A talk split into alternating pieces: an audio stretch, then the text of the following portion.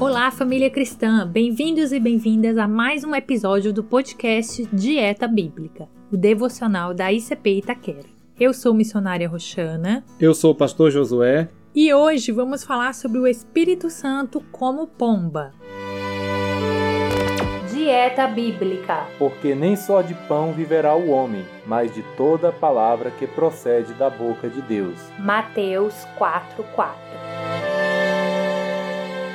Então, ouvintes, já chegamos ao sétimo programa dessa série sobre o Espírito. Nesse episódio, vamos falar da figura que todo mundo cristianizado conhece como sendo símbolo do Espírito, a pomba. Isto porque, quando falamos no assunto, logo lembramos dessa figura descendo sobre o Filho de Deus depois que ele é batizado. Vamos ler Mateus 3,16. E, sendo Jesus batizado, saiu logo da água. E eis que se lhe abriram os céus, e viu o Espírito de Deus descendo como pomba e vindo sobre ele. Mas por que uma pomba? As pombas elas são abundantes na Palestina, tanto no seu estado livre como as domesticadas, e são classificadas por Moisés entre os animais limpos na lei, e sempre foram aves da mais alta estima das nações orientais, como os sírios, por exemplo, que a veem como um emblema dos poderes vivificantes da natureza. Já entre os judeus, existe uma tradição que usava a palavra pomba na tradução de Gênesis 1. Sendo assim, quando nós lemos o Espírito de Deus se movia sobre a face das águas, eles traduziam como o Espírito de Deus, como pomba, pousava sobre as águas.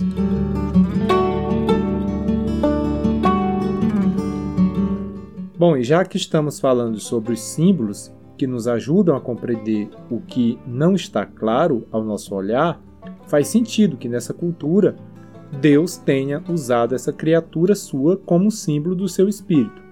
Vale ressaltar que não estamos falando da pomba como animal contaminado nas ruas de uma metrópole. A pomba, no contexto bíblico, ela é retratada como um símbolo de brandura, de amabilidade, de paz, de pureza, de paciência de simplicidade, gentileza, inocência, afeição e até mesmo fidelidade.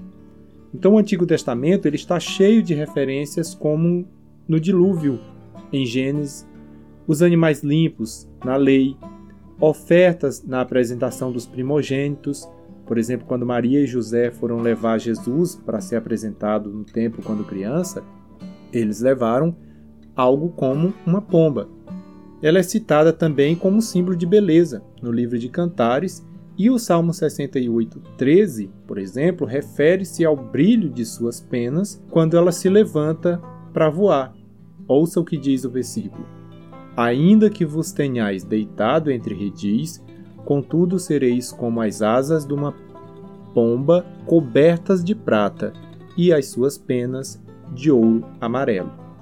Jesus mencionou a pomba como símbolo de simplicidade que os seus seguidores deveriam imitar. Vamos ler Mateus, capítulo 10, verso 16. Eis que vos envio como ovelhas ao meio de lobos. Portanto, sejam prudentes como as serpentes e inofensivos como as pombas. Então, diante de tantas qualidades, ouvintes, faz sentido que a gente olhe para o Espírito Santo, ou pelo menos imagine que o Espírito Santo é alguém que trabalha através de características incríveis, como estas que são mencionadas. Claro que ele é criador e a pomba é apenas uma criatura, mas é usada como símbolo para ilustrar quantas características incríveis que ele tem. E nós vamos orar agradecendo por este Espírito maravilhoso que Deus nos deu e pedindo que a cada dia Ele nos ensine a compreender melhor a Sua ação em nossas vidas e na Igreja. Deus Todo-Poderoso e Santo, nós te agradecemos, ó meu Pai, pela forma como tem nos ensinado. Nós te louvamos, ó Deus, porque o Senhor enviou o seu Espírito para nos ensinar de maneira didática para que possamos compreender o seu agir. Cada qualidade, meu Deus, que ouvimos neste podcast, cada instrução, Senhor, que recebemos na tua palavra, para que possamos também ser pessoas com características assim, que busquemos a cada dia, meu Deus, como teus discípulos, a simplicidade, a pureza, a beleza que o teu Espírito transmite, Senhor. Abençoa, Pai, a tua igreja, para que aprenda a cada dia com esta criatura tua a andar nessa simplicidade e a viver para a glória do Criador.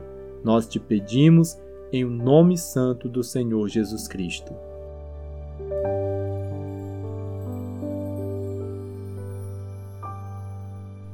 Amém. Então é isso, queridos ouvintes. Terminamos mais um episódio. Mas lembre-se que o nosso podcast é diário. E se você ainda não segue nossas redes sociais, estamos no Facebook e Instagram. Busque por Dieta Bíblica e nos ajude a compartilhar essa mensagem. Ore também por nós e por esse projeto. Um abraço e até o próximo episódio. Você ouviu o podcast Dieta Bíblica o devocional diário da Igreja Cristã Pentecostal em Itaquera, São Paulo.